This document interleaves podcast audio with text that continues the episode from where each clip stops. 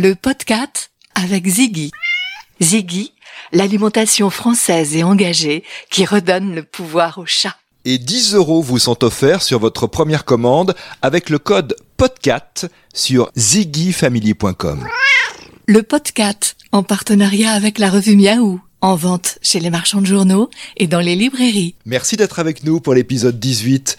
Nous retrouvons l'historien Éric Baratet, avec qui nous allons cette fois-ci parler du chat en Occident, de la Renaissance à nos jours.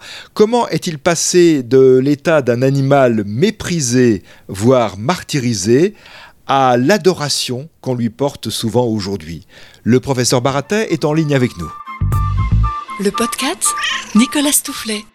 Éric Baratet, bonjour. Bonjour. Merci d'être avec nous. Vous êtes professeur à l'Université de Lyon, spécialiste de l'histoire animale, et vous avez fait paraître récemment d'ailleurs un livre sur euh, l'histoire du chat, Culture féline, 18e, 21e siècle, les chats créent leur histoire, publié au Seuil. Dans un épisode précédent du podcast, l'épisode 13, vous avez retracé les origines du chat et euh, l'histoire de sa domestication. Et nous avions parlé de nous retrouver pour avancer dans l'histoire du chat, cette fois-ci en Occident. Après la maltraitance, c'est un euphémisme de la fin du Moyen Âge, quand le chat euh, est-il euh, devenu un animal de compagnie? Disons, quand a-t-il connu un véritable retour en grâce en Europe? Alors c'est très long. Ça commence autour de la fin du Moyen Âge, euh, autour des 15e, 16e siècles, et ça dure jusqu'au 19e siècle. Hein. C'est une, une transition très lente, très longue, euh, qui est initiée par l'aristocratie, la grande bourgeoisie, qui va euh, créer donc ou recréer le chat de compagnie, mais en, en s'intéressant à des chats peu communs, c'est-à-dire des chats qui n'existent pas dans la, les régions de, de ces gens-là. Euh, on veut des chats exotiques de manière à pouvoir bien montrer que ces chats sont très différents du chat de, gouttière, hein, du vulgaire chat commun. Oui. Et donc, euh, par exemple, au, au 18e, 19e siècle, eh bien, on aime bien le chat angora, hein, qui est tout blanc. Alors évidemment, la symbolique du blanc est absolument fondamentale, hein, puisque là, c'est s'opposer au chat noir, le chat diabolique, et ce, chat blanc permet de montrer que c'est un chat, évidemment, qui ne, qui ne porte pas avec lui tous les préjugés. Et puis, il y a par exemple, en France, on aime bien importer le chat d'Espagne, par exemple. Il y a comme ça deux, trois races que l'on va importer avec des chats très différents, ce qui permet de, de dire que ce n'est pas un chat commun, exactement comme l'aristocratie ne, se pense pas comme une humanité commune. Hmm. Hein. Ces chats-là sont à l'époque, on peut pas dire des, ce sont des chats de compagnie, mais ce ne sont pas des compagnons. Euh, c'est-à-dire qu'ils sont là, on les, on les adopte, on les laisse euh, chez soi, essentiellement pour le paraître. Ah ce sont de beaux chats. L'angora, une belle toison euh, blanche, euh, ce sont de beaux chats, ce sont des chats euh, qu'on aime bien voir en ornement sur les canapés. Des chats de salon, vraiment. Voilà, c'est le chat de salon qui est là pour faire bien, pour faire beau, pour paraître. Il y a cette culture du paraître qui est évidemment la culture de l'aristocratie. Et en fait, euh, ça n'entraîne pas une révolution euh, des sentiments, hein, un, intérêt pour le chat lui-même en tant qu'être. Là, il faut attendre plutôt le, le 19e siècle. Et l'aristocratie anglaise a joué un rôle important justement dans l'histoire du chat de salon.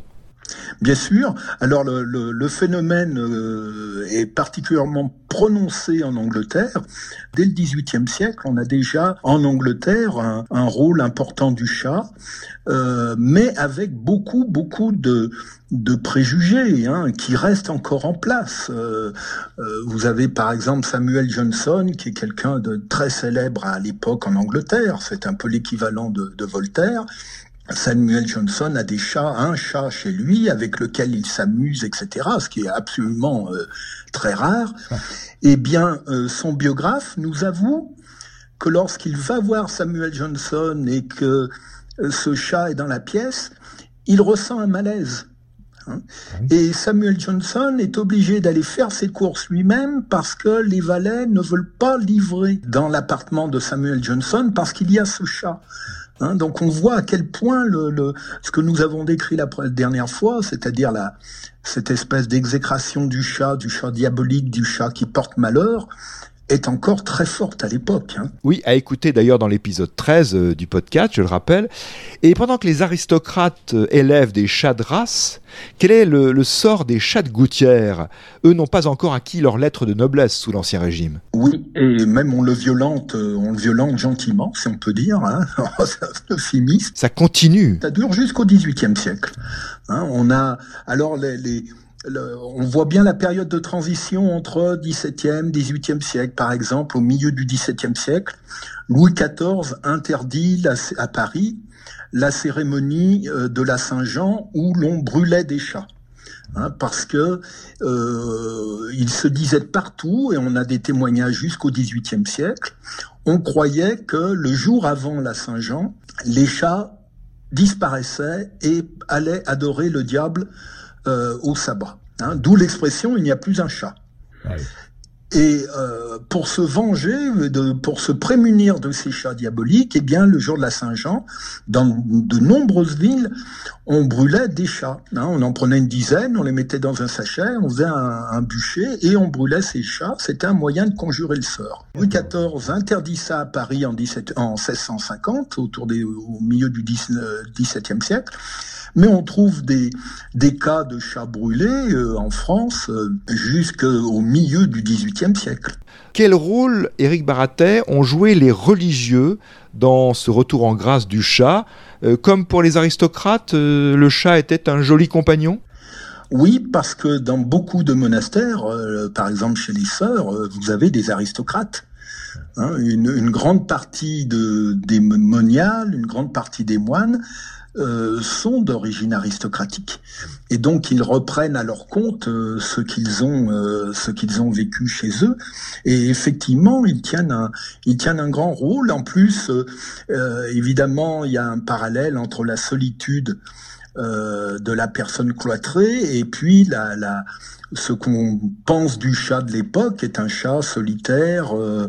Il y a, y a une, un parallélisme des conditions qui plaît. Alors au 19e siècle, ça va aller de mieux en mieux, disons, pour le chat en Europe. C'est un vrai tournant. Oui, c'est le tournant. Euh, alors, il commence un peu au 18, au 18e siècle. Hein. Par exemple, vous avez l'écrivain Moncrief qui publie au début du 18e siècle un ouvrage sur les chats. C'est le, premier ouvrage consacré entièrement aux chats. Hein. Et c'est un ouvrage où il essaye de revaloriser les chats en essayant d'aller contre toutes les prévenances euh, que l'on avait. Mais il dit bien dans son livre à quel point c'est dur de revaloriser les chats, à tel point euh, il y, a une, prévention. Hein. C'est lui qui nous dit que dans certains salons, lorsqu'un chat pénètre, euh, eh bien des dames s'évanouissent. Hein, c'est un peu comme la phobie des serpents, des araignées ou des rats de nos jours. Hein. Et, mais il y a quand même ce début avec ce livre.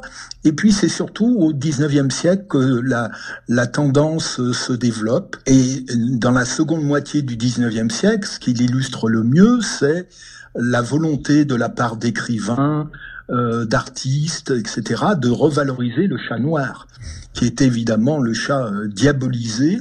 Et on voit bien dans les ouvrages de l'époque consacrés au chat euh, cet effort pour mettre finalement sur le même plan chat commun et chat de race. Hein, c'est-à-dire pour sortir de la distinction très forte qu'avaient instauré les aristocrates. Là, ce qu'on voit, c'est l'unification. Ce sont tous des chats et on essaye comme ça de les revaloriser. Et puis, c'est l'époque où on commence à s'intéresser au chat lui-même. C'est l'époque, par exemple, milieu du 19e siècle, où en France, on invente ronron et ronronner. Et ce ronronner, on le sent bien, les gens de l'époque le voient bien comme une émotion, l'expression d'une émotion. Alors qu'auparavant, euh, L'expression française, c'était filer son rouet. Lorsqu'un chat ronronnait, on disait il file son rouet.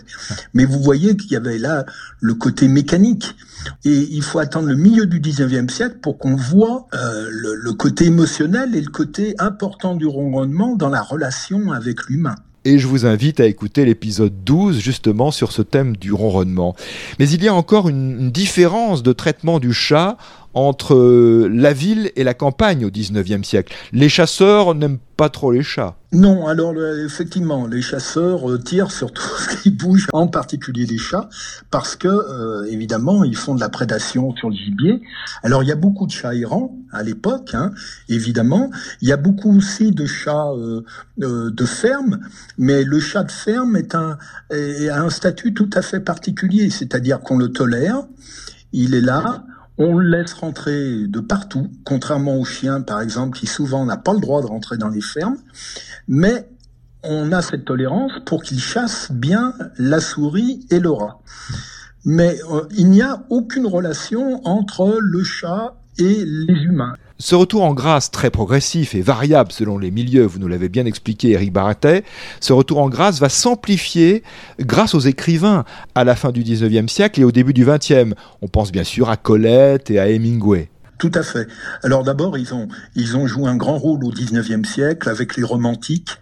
Les romantiques qui vont euh, beaucoup valoriser le chat, en particulier le chat noir, mais pas simplement que le chat noir. Pourquoi? Parce que les romantiques vont projeter sur le chat leur image d'eux-mêmes, c'est-à-dire qu'ils se sentent euh, marginaux dans la société, euh, isolés, un peu méprisés, mais en même temps, eux, ils se veulent indépendants et euh, ils ont l'impression que le chat est tel quel. Hein, et, et, ils vont beaucoup faire pour cela. Et c'est ce qui fait que dans l'entre-deux-guerres, ou du moins dans la première moitié du XXe siècle, eh bien, le chat est devenu euh, le l'animal des gens de culture. Hein. vous avez euh, cité Colette, évidemment, on pourrait citer Céline avec Bébert. Ça va faire beaucoup pour la diffusion du chat de compagnie dans la seconde moitié du XXe siècle, parce qu'évidemment, ces images, ces photographies, ces textes d'une Colette, etc., de, de Baudelaire, euh, euh, vont, euh, au, au, fur et à mesure que l'école diffuse le savoir dans toutes les classes sociales, eh bien, ça va faire beaucoup pour la revalorisation du chat. Et peu à peu, le chat va devenir un compagnon. Alors ça, ça paraît très lentement au XXe siècle. Là aussi, euh, c'est euh, dans la grande bourgeoisie urbaine, on voit apparaître cela. C'est l'idée que le chat n'est pas simplement un, objet de luxe et un objet de, de, à mettre sur un canapé pour faire une belle tâche de couleur, mais que ça peut être un véritable compagnon. Et l'idée euh, bah, se vulgarise depuis une 20-30 ans. Oui, c'est très récent. C'est extrêmement récent. Euh, c'est ce qui fait que maintenant le chat a dépassé le chien. Alors à la fois pour des aspects pratiques, parce qu'en ville c'est plus pratique d'avoir un chat qu'un chien, mais il y a aussi cette idée qu'un chat peut devenir un compagnon. Et on voit bien comment euh, les gens sont en train maintenant, on le voit bien par les, témoignages, par les vidéos sur les réseaux Internet, euh, sont en train de projeter sur le chat actuel ce qu'il demandait il y a encore quelques décennies au chien, c'est-à-dire d'être un compagnon. Il y a vraiment la volonté d'avoir un, un contact très fort. Et ce sont ces chats-là maintenant qui sont recherchés. Et les chats euh, indifférent ou le chat qui reste indépendant a beaucoup moins la cote euh, qu'au 19e siècle, par exemple. Et au cours de ces dernières décennies, finalement c'est relativement récent, la médecine vétérinaire va vraiment s'intéresser au chat. Alors c'est comme pour le chien, il faut attendre le début du 20e siècle pour avoir une médecine vétérinaire euh, centré sur le chien, et eh bien c'est pareil pour le chat. Hein. Le chat était longtemps à, en retard, euh, on peut dire, et la médecine vétérinaire était longtemps en retard par rapport au chat. Elle est en train de rattraper son retard, mais ça se voit un peu de partout. Par exemple, en éthologie, en éthologie, la science du comportement des animaux animaux. Eh bien, euh, sur les chiens, c'est une éthologie extrêmement euh, performante et de pointe. Sur les chats, elle est encore, je pense que ça va se combler, mais elle est encore en retard. il y a encore beaucoup de choses à, découvrir. Euh, et là, on voit bien évidemment la, différence de statut qu'on a porté au XXe siècle.